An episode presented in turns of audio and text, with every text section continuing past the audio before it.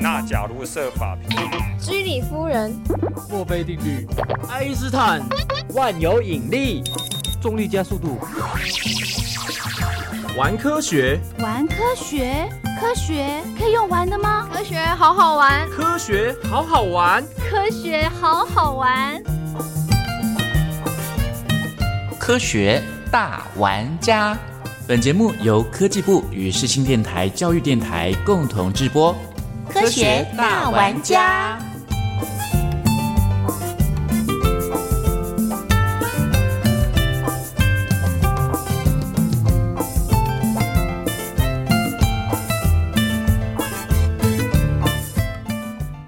欢迎朋友们一起来亲近科学，探究科学。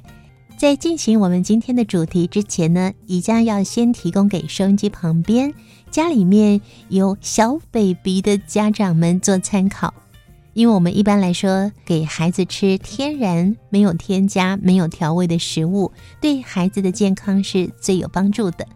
不过呢，这个年代的父母亲都超忙碌的。有时候呢，家长们就会选择信任大厂商的食品公司所制作的婴幼儿食品。可是呢，在二月四号，美国联邦监督小组委员会公布了某些厂牌的婴儿食品当中发现了有毒重金属含量达到危险的等级，有一些知名的厂商竟然拒绝接受检验。那这份报告呢，也已经督促美国主管机关对于婴儿食品中的有毒重金属含量来设定出最高的标准。提醒收音机旁边的听众朋友，如果您有购买美国的婴幼儿食品 Baby Food，请慎重考虑是不是改由自己亲手制作烹调会比较安全呢？接着呢，就要进入今天的主题喽。我们先来听听第一个单元。今天玩什么？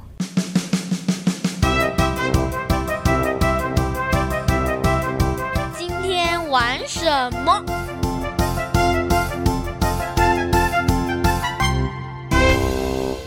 炸弹、漂白水、清洁剂、有害气体、铁的生锈、氯的氧化、酒精、洗碗精、硫酸、盐酸、醋酸。还算喜欢，因为没有它还不行。没有忘记国中还高中吧，嗯、然后老师有要我们加那什么液体类的东西要混合，然后同学就是乱搞，然后就那个液体就不小心满出来，然后还喷洒出来，然后就刚好有用到其中一个人，就有点灼伤还什么的，然后就送医这样。国中跟高中的时候，我觉得这一门课算是有趣的。为什么食物要放冰箱？好，这些我觉得很基本的概念，到现在我觉得都还算是有帮助。这个是跟我们日常生活紧密相关吧，像是炸鸡，通常我都是炸的很金黄嘛，酥脆，吃起来才会香。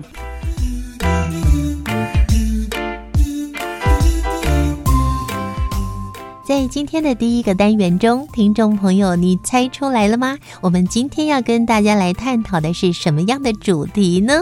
好，从这些民众的口中呢，我们听到了，好像有人还蛮喜欢的，有人觉得很害怕，呃，还有人说到炸药、欸，哎，嗯，也有人说到跟吃的相关。我们今天要跟大家探讨的主题就是生活中的化学。一般人呢，对化学有两极的看法，一种是很害怕，一种呢是很有趣。那可能呢，在国高中之后就没有再继续读这类的学科，你就会觉得离自己很遥远。但实际上呢，化学已经深入到你我的生活中，食衣住行娱乐，样样都跟化学有关。希望今天的节目呢，能够带着听众朋友，就算你不懂得化学理论，或者是不会背公式，或者呢那个周期表完全忘记了都没有关系。我们希望大家对化学有更进一步的认识哦。今天玩什么？今天玩科学。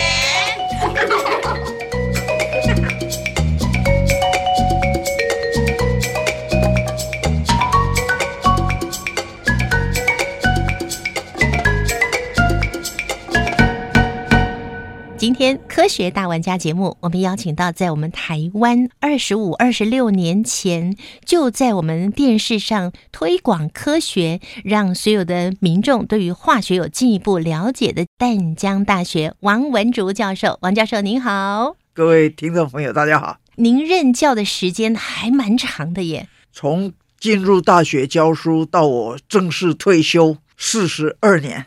教授，您现在退休了？对。但是还有兼课，哦、所以还会去学校、大学上课。我在网络上啊找到学生对于您授课的评价，老师您有大刀之称哦。对，没有错。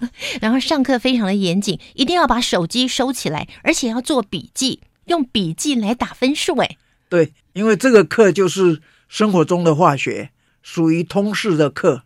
通识的课一定要他自己听、自己写。才会脑子里建立印象，那个不是事后去读书读到的，因为是把我的经验告诉他们。嗯，因为我总和了各种生活中的有趣的化学背后的基本的原理，还有各种千奇百怪、很有趣的应用。嗯，那这些学生都不是念理工的哦，都是念文法商的通识课程，所以我才会特别要求上课一定要听。一定要记，一定要写。老师，您特别在通识的课程里面开了生活中的化学对这门课，生活中就处处都是化学，这要怎么证明才能够让我们听众朋友确实的知道说我们生活中到处都是化学？啊，这个例子不胜枚举。比如说我们食衣住行娱乐，每一样里边都有化学。那比如说，好，现在我们就说早上起床。啊，总是要去洗脸啊、刷牙啦。那洗脸以前我们小时候就是一块香皂就好啦，现在可不一样啦。洗面浴室里 面不只是洗面乳而已啊，洗面乳还有不同的类别，油性的皮 肤、中性的皮肤，还有洗脸的时候有什么磨砂膏，还有什么护肤水啦，什么什么的。嗯。其实每一样里面都很多化学，你只要拿一罐洗面乳的瓶子。看看后面里面的成分，大部分都写一些化学名词，要不然就是英文字，一般人根本不知道那是什么东西。这个是要厂商负起责任，它里边放了什么东西，要让大家一目了然。它没有写的就不能放。那这些标示并不是要给消费者看的。因为消费者不是念化学的， 看不懂、啊，当然是看不懂。那给谁看呢？对。那是给负责检验的单位，比如说民间就有消费者的组织，那政府就有呃卫生署、食品药物局各种的规定。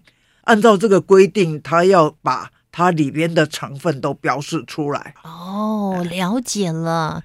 那刚刚讲的是洗面乳，其实还有牙膏，对不对？对，就是牙膏里边有一种佛，佛是一定要的。佛加进去，那个佛会渗透到牙齿的表面，帮牙齿表面那个珐琅质变成一个含佛的化合物，一点点就够了哦。嗯，它就变得非常的坚硬，所以就增强你牙齿的这个耐力、耐磨力这样子。嗯、老师，我还听过有一些国家，他、嗯、会把佛加在水里面。嗯但是先进国家，包括台湾，都不会这样做。嗯，因为我们很容易在牙膏里面就取得这一点微量成分。那老师，这个佛啊，我们透过牙膏、牙刷刷在我们的牙齿上，它是什么样的一个原理，可以去填补，或者是去在我们的牙齿表面做什么样的功用呢？这个就是念化学有趣的地方，也是一般人最不容易理解化学的地方，因为化学。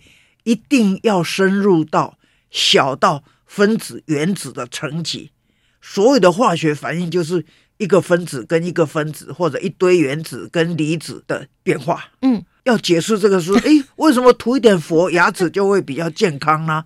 就要深入到这个层次。哦，简单的来说，我们的牙齿的结构主要的是磷酸钙，磷酸钙是很硬很硬的材料。所以我们的牙齿很坚硬，可以用好几十年。天然的牙齿比假牙好太多太多了。嗯，但是磷酸钙有一个问题，就是它的结构不容易生成，长得很慢。有一点佛那么就可以把一个氟离子塞到这个磷酸钙里面去，变成了磷酸氟钙，就是它的成分有一点不一样哦。本来是磷酸钙，有了氟离子，氟离子就可以在这个结构里边塞一个氟离子进去，就叫做磷酸氟钙。磷酸氟钙呢更强固哦，更容易生成哦吼，就更容易保护牙齿，就这样子。哦吼，原来是会改变一点点成分。哇，原来道理就在这里了。哎对，但是佛如果太多吃太多，就反而会变成佛中毒。哦，佛中毒就是我们的骨骼里边佛也跑进去了。呃，不行吗？不行，因为跑到骨骼里边去，我们身体里边的骨骼要有弹性的，跟牙齿的功能不一样。哦、牙齿是越硬越好。嗯，但是我们骨骼要有一点点弹性，一点点允许它变形。那如果说佛跑到骨头里边去，那就变得骨头太硬太脆，就很容易骨折，哦嗯、会断了骨头。所以这就是化学很有趣的地方。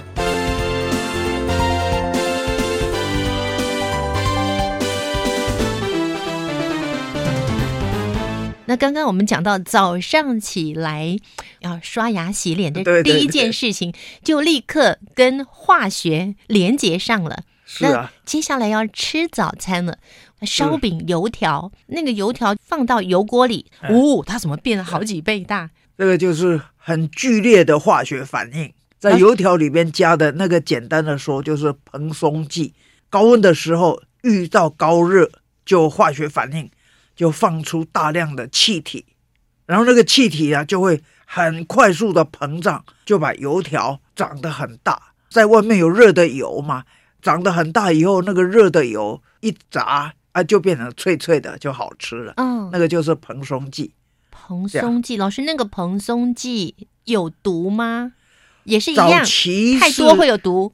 对，没有错，太多就有毒。嗯，那最早期是为了便宜。有人偷偷的用硼砂，硼砂对，那就是有毒的，完全不能用。现在没有人会用那种东西了，嗯、啊，现在也已经有很好的蓬松剂啊，就不会用这种东西了。老师，那它跟我们烤蛋糕有什么不一样呢？也有蓬松剂，嗯也会膨胀嘛，对不对？对。可是那个膨胀呢，却不像那个油条一样，呼一下它就膨胀了，对对它是慢慢的，经过烤箱可能要烤个一个小时啊，四十分钟、五十分钟，哎，那一般比如说蒸馒头或者一般的面包，那个就变成说是利用微生物酵母菌来发酵，会放出二氧化碳。嗯，那就面包啊、包子啦、馒头啦，就会很蓬松。嗯，那烤的时候就基本上就是定型了，不让它再有什么化学变化了。但是有些会比较脆松的糕饼类的，嗯，西点啊哈、嗯对，饼小干西点类，那就会里边加蓬松剂，让它比较脆。那在高温的时候也会放出一些气体，让它有一点膨胀，嗯，然后又有一点烤焦，就变成嗯哼脆脆的。老师，您讲到这个蓬松剂哦，也让我想到，曾经有人说，会不会有可能这个蓬松剂里面含铝，然后会造成失智症的产生呢？蓬松剂里边有一种是含铝的，嗯没有错。但是含铝跟阿兹海默症，啊就是失智症的关系，那个是逻辑上的一种推理。有人在这样子的病人脑部里边发现有铝，那这个是事实。但是那个铝不是因为我们任何人吃了铝就会跑到脑子里面去，嗯，那是怎么跑去的嘞？对，那个是就是他有病，他不能够把铝正常的代谢，哦，嗯并不是说你吃了铝就会跑到脑子里去。嗯嗯嗯，这个是逻辑上的因果充分与必要的关系，一般人没有弄清楚，就会误以为铝会造成啊失阿兹智海默症、嗯失智症。嗯哼，啊，其实，在医学上面并没有建立连结关系。其实铝在自然界的含量非常高，你抓一把土里边就有 铝，对，到处都有，每一个植物里边都有是嗯哦啊，你吃的东西里边也都有，所以不会有这些问题的。铝这个金属，我们都知道它活性很高，所以你买的所有的铝制品，包括铝门窗、铝制品，如果你买来，然后用很细很细的砂纸磨一磨，你就会看到它闪闪发光。嗯，那个就是真正的铝。但是几个钟头以后，那表面就不亮了，就是我们现在看到一般铝门窗的外面的颜色，不会像金属那样子、不锈钢那样子反光，那就是已经氧化了。它氧化，那就是氧化铝。那它会生锈吗？那就是锈啊。哦，铝的锈就是氧化铝。啊，铝的锈跟铁锈不一样，铝的锈呢是氧化铝，铁的锈是氧化铁。氧化铝非常非常的细密，就是铝阳铝阳的排列呢很紧密很紧密的，一点缝隙都没有，所以外面的空气就被它挡住了。嗯，第一层氧化了，变成氧化铝，后面的空气就进不来，就只氧化那一层表面。哦，所以氧化了以后就保护了后面的铝。嗯，那铁不一样，铁生锈了变成氧化铁，氧化铁的体积会膨胀，就很蓬松，变成很多孔的。对，那氧气就从那个孔隙里边一直往里边钻，钻到里边，再把里边的铁氧化，氧化了又膨胀起来。所以一直钻进去，一直钻进去，一直氧化，一直蓬松，一直到整个铁都锈掉。铁跟铝是完全不一样，啊铁跟铝是完全不同的，都是氧化，嗯，但是氧化物的结构不一样。嗯，前一阵子不是说啊有铁桥垮了吗？嗯，那个铁桥你从外面看都好好的啊，那为什么看起来好好的会垮呢？因为一旦有一个小孔，像针孔那么细的小孔生锈。那就会膨胀嘛，嗯，那氧气就继续从那个小孔钻进去。你其他的地方有涂保护的油漆、防锈漆，都涂得很好，但是你那个小孔破了、裂开了，氧气钻进去了，它就从那个小孔一直钻进去，一直钻进去，钻得很深。所以你从外面看起来，防锈漆都还好好的，但是里边已经有很多小孔。嗯，那个铁的。强度就垮了哇！啊，铝就不会这个样子。老师，您刚刚讲到铁生锈，让我想到冬天冷的时候，有人要用暖暖包。那暖暖包里面好像也是铁粉呢。暖暖包它会发热的原理是什么呢？基本上大部分的暖暖包都是铁粉，铁粉把铁磨成粉。那铁不进空气没事。一进空气，铁很容易生锈氧化，所以暖暖包就是铁的氧化。讲俗一点，就是铁生锈。铁生锈，但是讲正确一点，叫做铁氧化。嗯，其实两个是一样的事情。所以铁氧化就会放热。第一个暖暖包就是铁粉，很细的粉末，里嗯面是铁粉。对，很细的粉末，嗯、你打开就会看得到里边黑黑的。那为什么要做成铁粉？因为它表面积很大嘛。铁生锈没那么快，你把它做成很细很细的粉末，表面积很大，反应就会比较快。它接触空气的体积就会变大，表面面积接触面大，嗯，就会氧化，就会快。好，但是如果是这样的话，一个固体一个气体，反应很慢，因为氧化还原要牵扯到电子的转移哦，铁的电子要转给氧气。啊，氧气就变成了氧离子，铁就变成铁离子，就变成了氧化铁。哦，啊，氧化铁就附在表面，不就挡住了吗？嗯，所以要让反应加快，必须要有一点点水。嗯，但是也不能很多水哦，一点点潮湿的水啊、哦，一点点水，然后要让反应加快。因为我们刚刚讲过嘛，铁生锈没那么快嘛，所以要让它快，所以水里边要加一点点盐巴。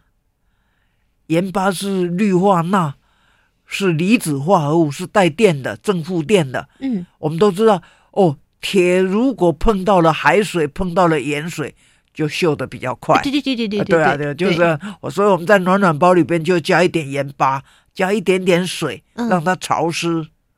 好、嗯。哦啊，就搓一搓，搓一搓，就开始反应了。嗯，好了，那还有一个问题要解决啊。目前为止我们讲的都还蛮理想的，有一个不太理想，水怎么办？啊，你搓一搓，你包在塑胶袋里边，密封，水不漏出来，没问题啊。啊，搓一搓，搓一搓，你放在口袋里，贴在身上，啊那水流流出来、漏出来怎么办？我好像都没有买过这个有水的。你你看不到水啊？ 哦，因为他要再加一个东西，嗯，把那个水吸掉。他加了什么东西呢？对，就是吸水剂或者叫干燥剂，就是把反应完的那些水剩下来的一点点，其实很潮湿的水、嗯、吸掉，才不会漏出来。那个暖暖包才不会潮湿，把你的衣服污染啊。嗯哼，啊啊，那个简单的讲就是一般的干燥剂。嗯，我们买食品的时候。有的时候里边附一小包干燥剂嘛，那种透明的，一颗一颗像小珠子的，那就是这个 silica gel，、嗯、就是二氧化系啊，多孔径的二氧化系，用它来吸水汽，吸一点点水，暖暖包的水很少啦，嗯，那这样子就完美了，这就是一颗暖暖包，那外面用不织布包起来。啊，当然要用塑胶袋一个一个分隔好，不能够让它碰到空气等等。要用的时候拿起来搓搓搓，嗯，把它搓破就开始化学反应了，嗯，就是这样子。啊老师是把什么戳破啊？里边的铁粉跟里边的一点点潮湿的盐水，哦，把它戳破。嗯、铁粉也要用塑胶袋包起来哦，嗯，因为你不戳不包起来。铁放在外边，你还没有卖掉就已经生锈了啦。 嗯，这样子，嗯，所以暖暖包都用完了以后，你用剪刀把它剪开来看，那个铁粉就变成了铁锈，哦、黄黄的。真的哦，下次一定要剪开来看看、哦。对，就是黄黄的。对，啊，那至于当废物怎么处理，因为它含有这些东西，那听众自己想想看该怎么处理。外面的包装是不织布，里边有塑胶，那个要拿出来当做一般的塑胶去烧掉，对不对？嗯。那铁粉还有一点点盐巴，那个盐巴也不多了，一点点盐巴，那还有一点点干燥剂，就二氧化系的干燥剂。嗯，这些都是无机物。那如果你把它拿出来，这个你把它丢在你的花园里。